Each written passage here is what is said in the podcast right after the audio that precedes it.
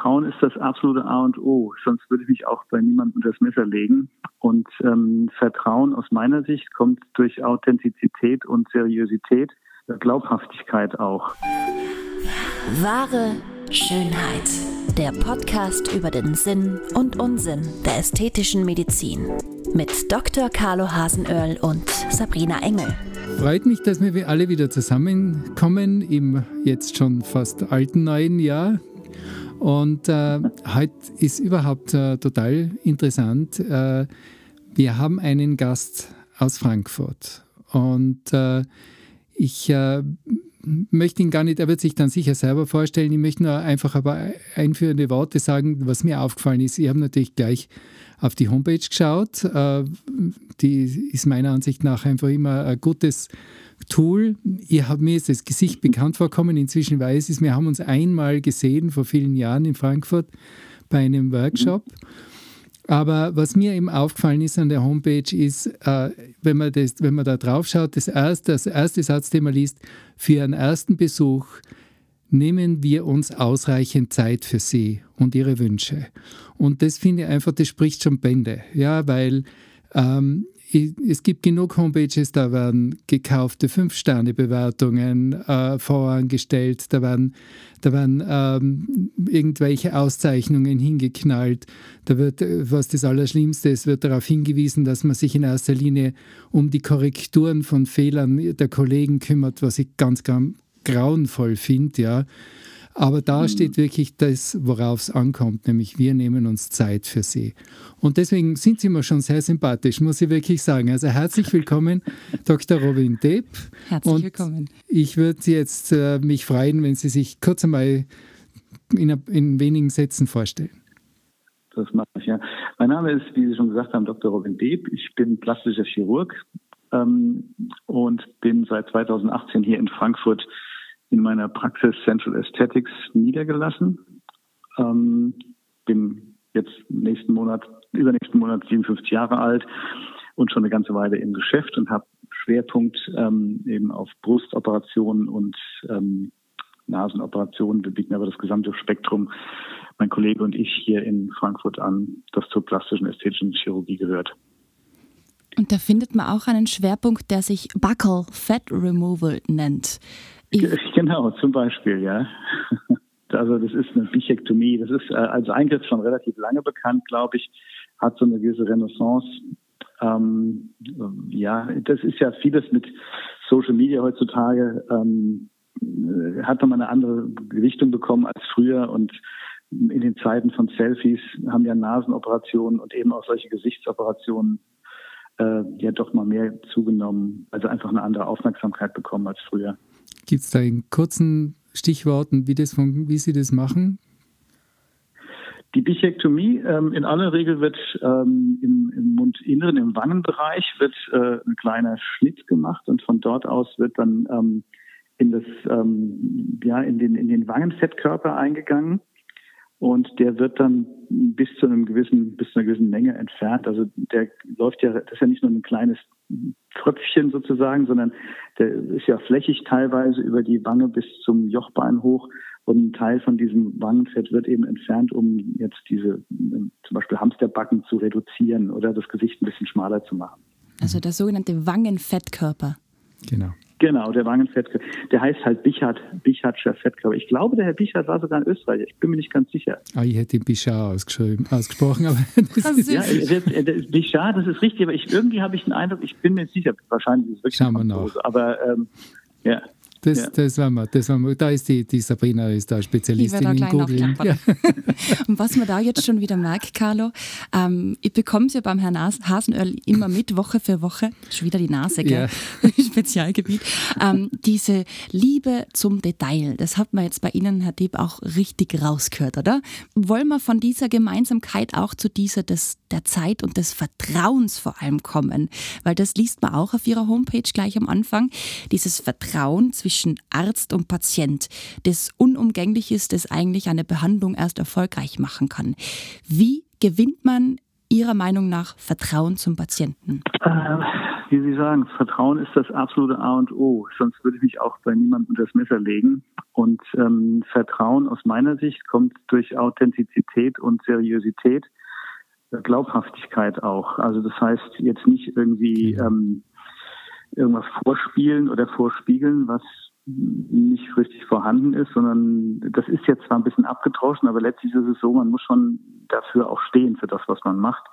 Und ich denke, dass Patienten das spüren. Und ähm, ich frage das ganz oft bei meinen Patienten, ähm, was gewisse Dinge, auf die wir vielleicht noch zu sprechen kommen, betrifft. Und ähm, frage auch, haben Sie das geglaubt? Und dann kommt ganz erstaunlich oft die Antwort, nein, das habe ich eigentlich nicht geglaubt. Und meine Frage ist natürlich direkt danach, Warum sind Sie dann trotzdem hier? Ja, weil ich Ihnen vertraut habe. Das heißt, es geht jetzt gar nicht um die Glaubhaftigkeit, sondern es geht um die, die, die, die Authentizität.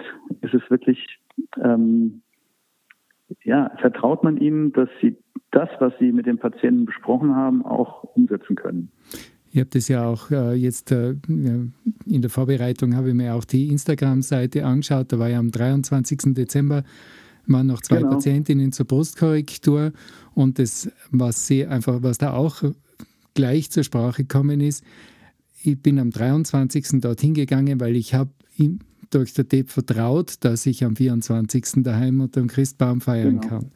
Und da ist auch wieder dieses Wort Vertrauen dabei. Ja. ja. also das ist um und auf. Das macht es einfach das aus. A und O. Also äh, hört man immer wieder und ähm, ja, wenn es auch äh, ich, manchmal habe ich Patienten, die kommen zur Beratung und das werden Sie auch erlebt haben, dann wundert man sich, warum eben gerade diese Patientin mit diesem Wunsch kommt und äh, es kommt ja auch öfter vor, dass man dann halt sagt, äh, nicht öfter, das kommt ab und an vor, dass man wirklich sagt, na wissen Sie, aus meiner Sicht ist das eigentlich gar nicht notwendig. Äh, und dann denkt man, man hat einen Patienten verloren, ist aber das Gegenteil. Also man kriegt dann eher durch diese Person dann andere Patienten zugeschickt, weil man gesagt bekommt, ne, der, dem habe ich vertraut, der hat mir jetzt nichts irgendwie aufschwätzen wollen. Äh, da kriegst du eine ehrliche Einschätzung. Und wenn diese Einschätzung wirklich beinhaltet, dass das nicht der sinnvolle Eingriff ist bei dir oder überhaupt ein Eingriff notwendig ist, dann ist das auch okay. Ähm, also letztlich gehört das eben zu dem Vertrauen dazu, dass man dem Patienten eben auch nichts aufschwätzt, was nicht zwingend notwendig ist. Ja, das finde ich auch ganz wichtig. Ich habe da jetzt selber gerade ein, ein, aktuelles Beispiel. Ich habe eine junge Patientin gehabt mit einem abstehenden Ohr, also jung, sie war in den 20. Ja. Und äh, wir haben da noch diskutiert, sollen wir beide Ohren anlegen? Aber wie gesagt, grundsätzlich ist es zwar einfach, aber eigentlich nicht notwendig. Ja? Also ich würde sagen, wir machen jetzt einmal mhm. das Rechte und schauen, also das Abstehendere und schauen. Und jetzt ist alles vorbei, ist alles gut gegangen. Und dann hat sie mir eben auch erzählt, sie, äh, die ganze Verwandtschaft und sie selber ist eigentlich ganz äh, beeindruckt, dass ich eben gesagt habe, äh, na, wir machen nur eine Seite. Ja. Weil wenn ich auf meine, auf meinen, sozusagen auf meinen finanziellen äh, mhm. Aspekt hinweisen würde oder schauen würde, dann würde ich sagen, machen wir doch bitte beide. Ja, und das, das kommt dann irgendwie zurück, ja. Da hast du dann einfach wieder ein paar Fans mehr und das ist, das ist so kurzlebig, wenn man da ähm, jetzt denkt, ja, das, das ziehe ich jetzt durch, weil das, äh, das, ist ein, das ist ein lukrativer Eingriff, der bringt, mir, der bringt mir Kohle, aber im Endeffekt ein unglücklicher Patient ist so das Schlimmste, was man haben kann. Ja. Und ein Patient, der das Vertrauen verliert, ist ein unglücklicher Patient. Ja, ja. Nee, also das ist so wie Sie sagen, letztlich das äh, Finanzielle darf nicht der Motor äh, der medizinischen Entscheidung sein.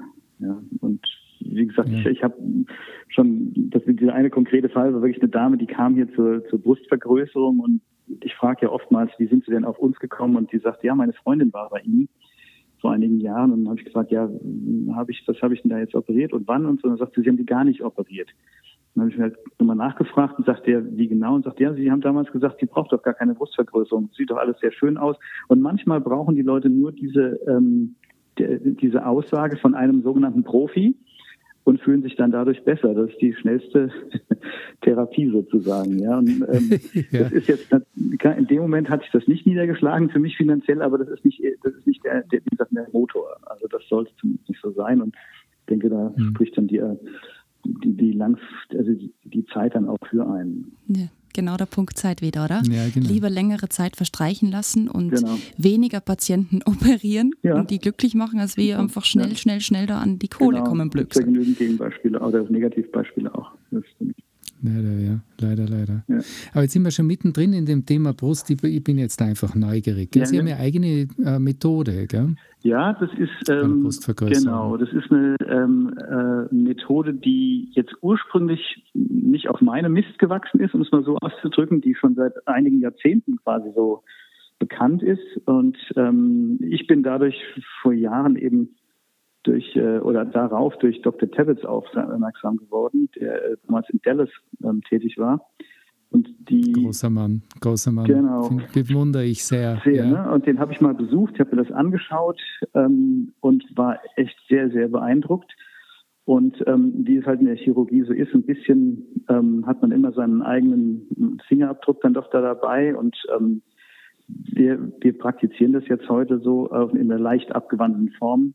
Ähm, Im Prinzip, so wie der Dr. Tabbets das damals propagiert hat und wie es auch in, in, in Nord- und Südamerika und auch in Australien äh, in breiterer, auf breiterer Front quasi angeboten wird, als jetzt hier in Europa. Also ich kenne nicht viele europäische Kollegen, die ähm, das so in der Art anbieten können. Und das ist eben auch mit dem Grund, warum eben Leute am 23.12. zu uns kommen und sich operieren lassen und äh, wirklich dann auch am 24. mit ihren Lieben feiern können.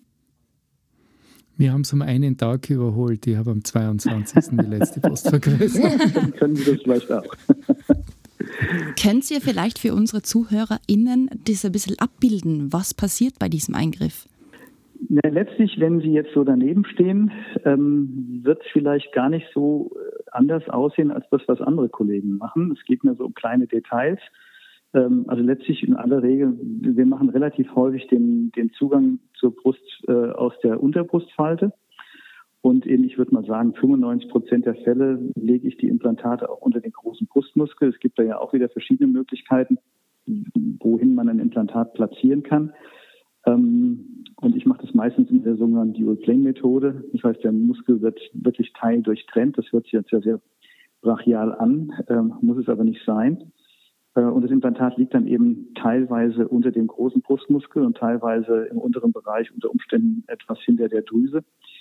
Und ähm, der Muskel wird ja wirklich durchtrennt. Der wächst auch nicht mehr unten an, wo er durchtrennt wurde, ähm, hat aber dennoch zu 80, 85 Prozent seine komplette Funktion, die er vorher hatte, so dass man das eigentlich, wenn man nicht gerade schwer Weitwerfer ist, oder Hochleistungssportler. Langläufer. Ja, ja.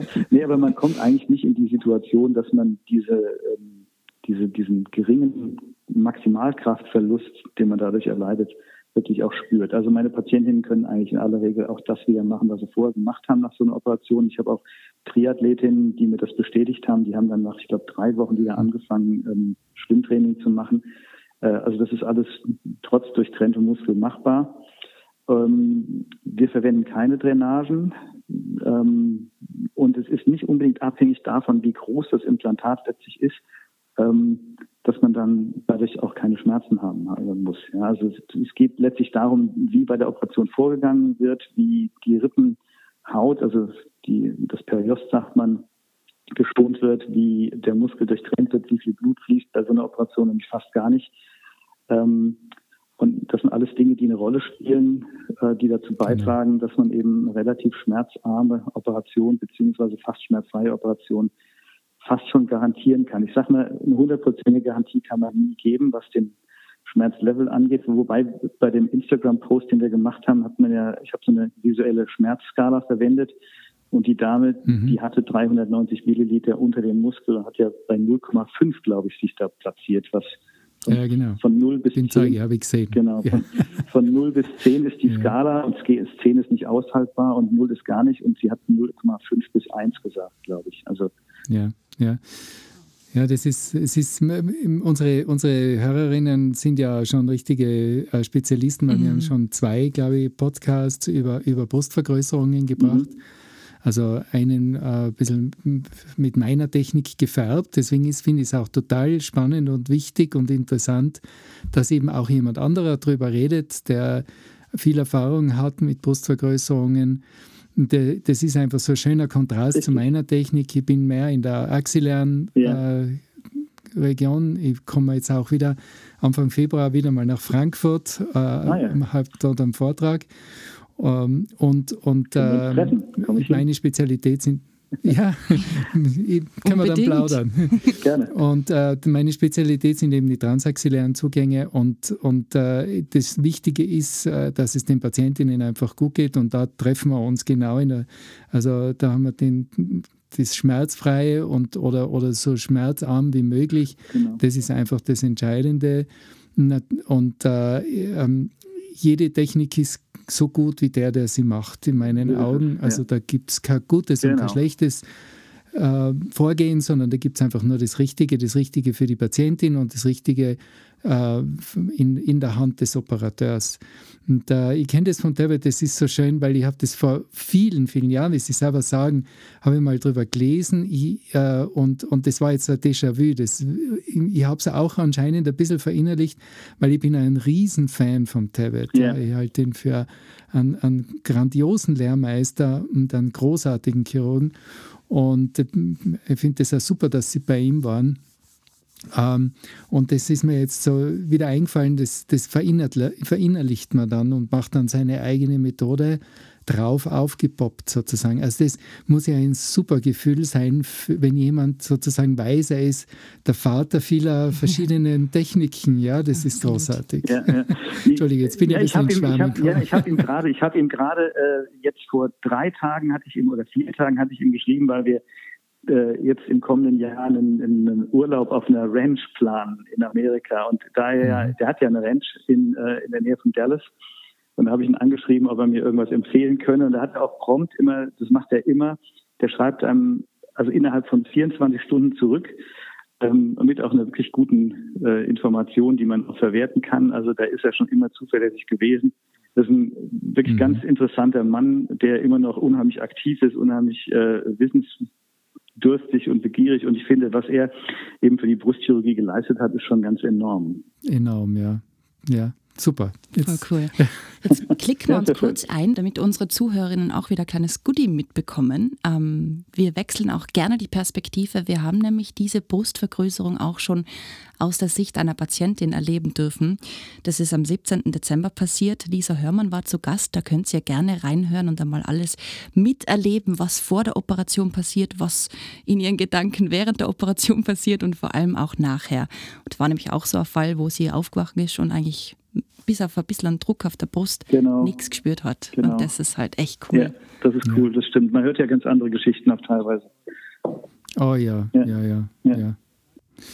Na, das ist auch, das ist auch immer gut, wenn man, wenn, äh, weil man macht ja, man macht, das ist ein Zeichen, dass man einfach, worauf es einen ankommt, ja, nicht dass man das äh, routinemäßig macht, dass man das schnell macht, äh, sondern dass es wirklich den Patientinnen gut geht. Richtig, um das ja. geht's. Jetzt hört man bei euch beiden, dass das wirklich Priorität 1 hat, diese Beziehung zum Patienten aufzubauen, dieses Vertrauen aufzubauen. Was würdet ihr jungen Kollegen, die jetzt da gerade neu anfangen, ans Herz legen, was sie unbedingt beachten müssen, um diese Verbindung, um dieses Band sozusagen so gut wie möglich bauen zu können? Also ich habe nur ein Wort, das ist Ehrlichkeit. Ja. Mhm. Also authentisch, wie, wie Sie schon gesagt haben, authentisch sein gegenüber dem Patienten und, und nicht, nicht äh, Sie äh, quasi da ins, in, ins Schwärmen kommen, auch wenn man das manchmal das gerne würde, sondern wirklich authentisch und mhm. ehrlich bleiben. Ja. Ist es vermutlich für junge Kollegen das Problem am Anfang, dass man einfach Geld machen will, dass man sich ja mal etwas aufbauen muss? Mhm. Ja, also es gibt ja, ich weiß nicht, wie das bei Ihnen ist, bei uns gibt es ja diesen sogenannten Deutschen Ärzteservice. Das ist ähm, ein, äh, ein Preisdumping-Unternehmen, das halt ganz günstig oh, ja. gewisse Operationen anbietet. Ähm, und davon machen meistens, oder sagen wir so, da sammeln sich schon oftmals Leute, die eben frisch eine Praxis aufgemacht haben und ihre OP-Pläne voll haben wollen. Und ähm, dann hat man eben, ähm, ja, wie soll ich sagen, zwar einen günstigen Preis, aber die, die Nachsorge ist vielleicht nicht so, wie es sein sollte. Und die, vor allem die Erfahrung des Operateurs ist nicht die, die man sich vielleicht wünschen würde. Ähm, und das sind so Dinge, die dann eben passieren, wenn, wenn das als Ziel äh, da steht, was Sie eben erwähnt haben. Wenn man, dass man eben seinen OP-Plan voll machen möchte, dass man da Geld verdienen möchte.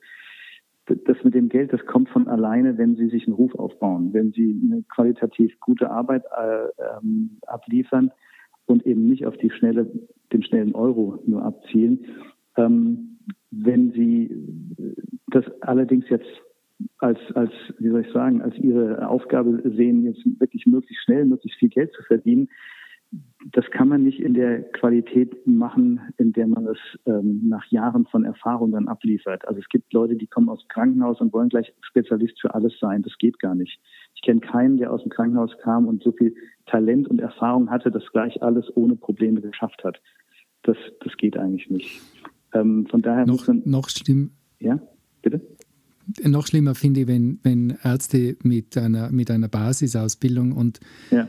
äh, sagen, sie legen gar keinen Wert auf die Wiederherstellungschirurgie. Ja. Sie, sind, äh, sie wollen eh nur Ästhetik machen und äh, die, die rekonstruktive, das habe ich nämlich selber mal erlebt bei einer, bei einer Kollegin, die hat gesagt, die, die, die rekonstruktive interessiert mich nicht, die will eh nur Ästhetik machen.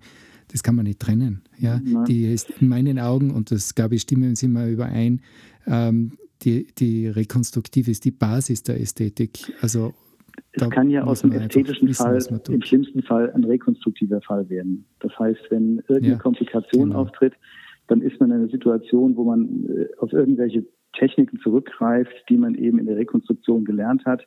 Und wenn man jetzt nur Ästhetik gemacht hat, dann schiebt man seine Komplikation vielleicht irgendwo anders hin. Also letztlich ist man erst dann selbstständig aus, mein, aus meiner Sicht, wenn man seine eigene Komplikation auch selbst behandeln kann. Ähm, Richtig. Und äh, nicht dann auf irgendwelche ja, Krankenhäuser zurückgreifen muss oder dergleichen. Also das natürlich ist ohnehin ja das Ziel, dass man keine Komplikationen hat, aber wer operiert, ja. der hat immer mal eine Komplikation. Es gibt keinen Kollegen, ähm, der viel arbeitet und alles nur 100 Prozent ähm, so abliefert, dass alles wunderbar läuft. Ich, meine, ich habe gesehen, Sie machen ja auch äh, Einsätze in Afrika. Ich war in Afrika einmal in Tansania mit Interplast. Ähm. Ich war es öfter in Asien oder war auch mal in Südamerika. Und das ist ja immer ein Mix. Also was, was wir können, sind ja Techniken, die man in der Ästhetik anwendet und die eben aus der Rekonstruktion kommen. Das war ja erst da und dann hat sich die Ästhetik daraus entwickelt. Also das ist untrennbar genau, verbunden. Genau. Und, und was ich auch gelesen habe in Ihrem, in Ihrem Lebenslauf, Sie waren ja sehr viel mit äh, in äh, brandverletzten Zentren. Genau. Also Sie haben ja mit diesen schwer schwerst Brandverletzten zu tun gehabt und äh, da ist ja die Ästhetik und die Rekonstruktion sowas von nahe zusammen. Ja. Das ist sicher, das ist sicher eine geniale Schule für, für die. Ja, die, die, das ist schon eine spezielle, ähm, die, eine spezielle Art der Chirurgie, wirklich die Brandverletzungschirurgie. Ähm, mhm. Ich würde auch gar nicht behaupten, dass ich das damals so bis ins FF gekonnt habe, weil es eine sehr umfangreiche Intensivmedizin. Ähm, aber ähm, also das ist schon ein ganz spezieller äh, Bereich nochmal unseres Fachs, der aber unheimlich spannend ist, unheimlich traurig ähm, ja. und äh, aber auch unheimlich herausfordernd. Ja. Ja, und man lernt, man lernt so auch das, das in den Patienten hineinhören, weil yep. die, die brauchen ja unheimlich viel so Zuwendung. Die, die, ich kann mich erinnern, wir haben in der Innsbrucker Klinik das große Glück gehabt, dass wir alle Sparten gehabt ja. haben, eben auch die Brandverletzten. Und die, die sind oft mit, mit schwersten Gesichtsverbrennungen äh, in der, auf der Station quietschfidel herumgelaufen. Jeder hat sie gekannt, jeder hat sie mit Namen angesprochen. Dann sind sie nach Hause entlassen worden und dann sind sie in so ein tiefes Loch gefallen, ja. weil plötzlich hat sie jeder angeschaut wie ein Alien, was sie ja optisch auch waren. Ja. Und das ist, da ist, da lernt man wirklich mit dem Patienten also ein, ein Gespür für den Patienten ja. zu, zu äh, bekommen. Und natürlich eben auch diese, diese Sekundäreingriffe nach Verbrennungen. Das finde ich einfach, ja. das ist ein, ein Riesengebiet und ein ja. unheimlich spannendes Gebiet. Ich bin zuletzt 2003, 2003 was 2000, ja, ich meine 2003 bin ich ähm, aus der 2003, 2005, weiß ich genau, war ich zuletzt in der Verbrennung aktiv und ich habe noch immer einen Patienten, der mir ab und an schreibt, vor kurzem erst, der verfolgt immer noch meinen Weg, den habe ich damals aufgenommen, als er den Unfall hatte. Ähm, also es ist, der ist an sich, es wundert, wundert einen. Also ich glaube 65 Prozent verbrannt war der, Gesicht betroffen etc. Und der ist äh, also trotzdem noch ein lebensfroher Mensch.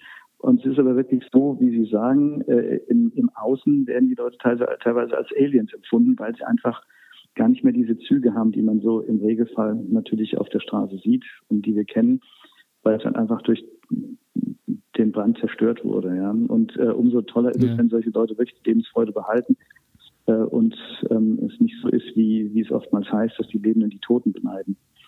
Das ist ja der, so ein Spruch, der so in der ja. Verbrennungschirurgie so gang und gäbe ist.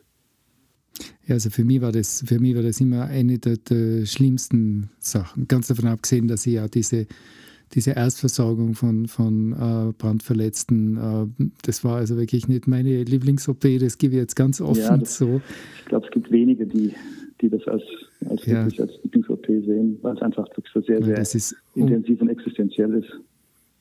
Genau, genau. Und dann war ja so viel äh, Intensivmedizin, wie Sie ja schon gesagt haben, dabei. Ähm, aber eben die sekundären, also diese Sekundärkorrekturen, das war dann so ein bisschen, da war ich, da war ich mich wohler gefühlt. Also das ja. war ja, das, dann einfach unheimlich. Genau, das ist auch eine Herausforderung fordernd. und, äh, und vor allem mhm. auch wirklich, ähm, also ja, ne, ne, ne, also man kann dadurch wirklich eine Menge erreichen. Es ist natürlich nicht so jetzt, ja, wenn wir in einem unbescholtenen Gesicht was machen, ähm, und eine gewisse Verjüngung zum Beispiel erreichen wollen, das ist nochmal ein anderes, eine andere Ebene. Aber man kann dann doch im Kleinen eine ganze Menge erreichen. Also vor allem natürlich funktionell, aber eben auch ästhetisch. Also das ist schon eine spezielle Art der Chirurgie. Ja, ja. Und so viel lernen eben für die Erfahrung, für die Zukunft, oder? Und da ist genau der Punkt mit dem Faktor Zeit, wie wir vorher zu den jüngeren Kollegen gesprochen haben. Ich glaube, man braucht das Vertrauen in die Zeit, ja. dass man eben Zeit braucht, um besser zu werden, um Erfahrung zu sammeln, um vor allem ins Ausland zu gehen, da wo wir ja die nächste Parallele zwischen euch jetzt gehabt haben mit Afrika, weil der Carlo war ja auch in Afrika unterwegs, mhm. hatte auch ein großes Herzensprojekt in Ifakara und ähm, dieses ganze ähm, Kollektiv an Erfahrungen, glaube ich, macht ein Arzt dann aus, dass er dieses Vertrauen zu einem Patienten dann irgendwann mühelos aufbauen kann. Ja, kann man nur bestätigen, oder? Ja, ja. Nee, also ich denke, das ist wirklich das Gesamtpaket, das man dann ja auch ähm, wahrnimmt von Seiten des Patienten.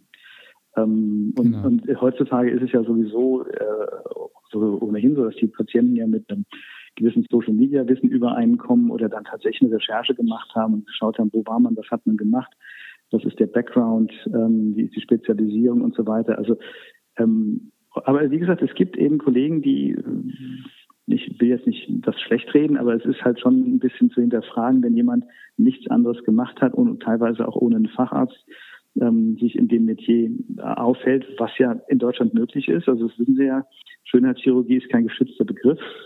Ähm, jeder kann mhm. sich, jeder Arzt, nicht mal Chirurg, jeder Arzt kann sich Schönheitschirurg nennen. Ähm, ich, es gibt ja sehr viele Reglementierungen so bei uns und ich verstehe nicht, dass das nicht irgendwann mal angegangen wird. Aber ähm, trotzdem wir einen Berufsverband haben, äh, finde ich, ist da äh, die Präsenz oder beziehungsweise die, die, die, äh, ja, die Brisanz eher nicht so richtig erkannt worden, dass man, also es gibt ja genügend, ich, ich glaube, es gab ja so einen Fall jetzt von einem Internisten, der eben Brazilian Buttlifts gemacht hat und zwei Todesfälle hatte und es war eine große Sache in der Presse und der war aber ganz entspannt. Der hat, glaube ich, weiter operiert danach ja. noch, weil er sagt, es wäre nicht seine Schuld gewesen. Ja, es ist, es, das, ich glaube, das Kernproblem ist einfach, dass das von, von den vielen, vielen äh, Klinikern oder, oder Ärzten aus anderen Fachrichtungen die Ästhetik einfach nicht für voll genommen wird. Ja. Und, äh, und äh, das ist ein großer Fehler, weil das ist genauso Medizin wie alles andere auch und, und äh, ähm, bedarf mindestens einer äh, einer guten Ausbildung, weil bei uns kommt es auf die letzte Naht an. Äh, ja, wenn, wenn, ja. dann Blinddarm, wenn du einen Blinddarm rausnimmst und das ist alles gut, aber die Narbe ist nicht schön, so what. Ja? Genau. Aber wenn, wenn uns das passiert und die Narbe ist ein bisschen breiter, ist das ein Desaster. Also wir sind ja noch viel, viel mehr gefordert. Und, und es, es ist bei uns auch, die, die Österreichische Gesellschaft für Plastische Chirurgie hat ja 2013 dieses Ästhetik-OP-Gesetz durchgepeitscht, kann man sagen. Ähm, was, was ist dann passiert? Äh, die, die, das Ministerium hat dann andere Fachgruppen äh, gefragt, was sie dazu sagen. Dann haben die Dermatologen gesagt, ja, ja, das sind wir ganz dafür. Alles, was an der Haut passiert, bis zum Unterhautfettgewebe, das können die Dermatologen genauso. Und deswegen äh, ist, das ist ja. aber, dass die nur drei Monate chirurgische Ausbildung haben. So ist es. Das steht ja. nirgends, ja. ja. Ich will jetzt ich, nicht ich, ich kenne gute Dermatochirurgen, aber, aber es Absolut. gibt, das ist nicht das Gros. Es gibt ja. ja. Nein, man muss, man muss, es ist einfach, es ist einfach eine Frage. Ich meine, du kannst in allem spezialisieren und ausbilden und ich will jetzt auch niemanden da in Abrede stellen, dass er ein guter Dermatochirurg ist, ja. Aber allein, mhm. äh, wir sind natürlich eine kleine Gruppe im Verhältnis. Eben, ja. Ich glaube, es gibt mindestens zehnmal so viele Dermatologen wie plastische Chirurgen in Österreich und dadurch haben wir auch nicht das Gewicht. Ja. Und dazu kommt ja. eben auch noch der, der Fakt, dass man sagt, ja, ästhetische Chirurgie, wer, wer das macht, ist sowieso selber schuld. Da brauchen wir ja keine Sicherheitsfeatures. Und das finde ich ja. ist eine ganz, eine ganz eine fatale Denkweise. Ja, ja, ja, das ist so. Also ich, ich habe mal mit einem brasilianischen Kollegen gearbeitet auch und ähm, also ich persönlich musste, das war für mich eine Reise. Ich musste wirklich äh, die Ästhetik erstmal verstehen. Ähm, früher habe ich dem auch nicht den Wert zuge oder beigemessen, den ich, also den ich heute sehe. Ähm, und die Patienten, die zu uns kommen, das klingt jetzt vielleicht ein bisschen übertrieben, also es ist wirklich so, die haben ihr eigenes Leiden und ihr eigenes Leid und kommen eben mit dieser Situation zu uns ähm, und, und wie gesagt, es war für mich jetzt keine Sache, die ich von vornherein so empfunden habe. Es gibt ja immer wieder mal Leute, die sagen, ich wollte schon im Sandkasten plastischer Chirurg werden, weil ich irgendwie Schönheit so hochhalb oder so äh, so ein Empfinden habe. Das war bei mir nicht so, das war bei mir ein Weg. Ähm, und der sich aber dann manchmal anders so entwickelt, als man das vielleicht gedacht hat. Ähm, und habe aber meine Passion da drin gefunden. Ja, und es ist, ähm, ist wirklich so, dass man den Leuten auf einer anderen Ebene hilft, äh, als man es offensichtlich vielleicht im Medizinischen dann so erwartet. Aber wie oft hört man von Patientinnen, das kennen Sie auch, die sagen einem, diese und diese Operation, das war die beste Entscheidung meines Lebens. Genau. Und die Leute haben dann drei, drei Kinder vielleicht und dann denkt man sich, ist das wirklich ernst gemeint? Aber die, die stehen dahinter. Die sagen, das hat mich so gefestigt und hat mir so geholfen. Ich bin also ich bin immer noch ich, aber ich bin einfach aus in Anführungszeichen ein besseres Ich, als ich vorher war. Und das ist schon, denke ich mir, ein Mordskompliment. Ja, ist eine Riesenbelohnung, wenn man das hört. Und das ja. hören wir Gott sei Dank immer wieder. Gell? Mhm. Das kommt da bei uns ja. ganz, ganz oft vor, das Thema mentale Gesundheit, weil das einfach nach wie vor so außen vor gelassen wird. Es geht immer um dieses Physische, aber das Mentale zieht ja. immer nur den Kürzeren eigentlich. Und deshalb ist es so wichtig, dass man eben auch das als Gesundheit betrachtet. Genau. Und das spricht jetzt. Es gibt ja, es spricht jetzt ja. die Sabrina und ich muss dazu sagen, bevor wir mit dem Podcast begonnen haben, hat die Sabrina mit der ästhetischen Chirurgie nichts Niente. am Hut gehabt. ja. Und äh, bin ganz stolz, sie ist jetzt voll committed. Jetzt ich rot. genau, es gibt eine ähm, ich, hab, ich bin jetzt gerade am Suchen, so im Hintergrund. Es gibt eine Definition von Gesundheit, von der Weltgesundheitsorganisation. Haben wir schon, die, haben wir schon ähm, rezitiert in einem unserer 9. Juli genau. 2021. Ja, genau. Richtig, nein, weil das ist, ist ja wirklich so, wie Sie sagen, ja, die, die, äh, das ist nicht nur die körperliche Gesundheit, das mhm. gehört wirklich das, der gesamte, der gesamte Mensch dazu und ähm, eben auch das, das, das äh, Wohlbefinden im eigenen Körper. Und ähm, ja, also das wird ja gerne von den Schulmedizinern so ein bisschen hintangestellt, aber mhm. das ist eine Komplettbetrachtung und das ist ein Aspekt, der sicherlich nicht unwichtig ist heutzutage insbesondere. Und es ist meiner Meinung nach der Aspekt, um die ästhetische Medizin besser verstehen zu können, wenn man Vorurteile hat. Ja, also wie gesagt, es war für mich eine Reise. Ich habe das früher auch nicht so gesehen. Eine Kommilitonin von mir, die war relativ früh in der plastischen Chirurgie und ich habe das immer so ein bisschen abgetan. Und es war äh, eine Sache, die sich wirklich entwickeln musste äh, in meinem Weg als Mediziner. Und ähm, ich bin seit 2005 jetzt ausschließlich in der ästhetischen Chirurgie tätig und habe es nicht bereut. Jetzt wird es langsam fast schon, fast schon unheimlich. Ja, ihr zwei, also ja, ihr müsst euch wirklich treffen. Weil, ich weiß nicht, ob ich das mal in der Vorstellung im ersten Podcast erwähnt habe. Podcast, aber ja. Da habe ich, das habe ich nämlich genau das gesagt. Ich habe gesagt, wie, wie meine Stelle in der plastischen Chirurgie bekommen habe, habe ich gesagt, ich mache in der plastischen Chirurgie alles, aber sicher nie ästhetische Chirurgie. Das waren meine Worte. Mhm. Und äh, da denke ich oft noch dran, weil jetzt ist mein absoluter Schwerpunkt natürlich auch die ästhetische. Also man muss ja, jetzt wirklich ja. nochmal dazu sagen, für alle ZuhörerInnen, die erst einschalten oder so, ihr zwei kennt euch nicht persönlich. Na, nur Scheint's einmal aber verbunden zu sein. Einmal, genau, genau, genau, also während des Vortrags.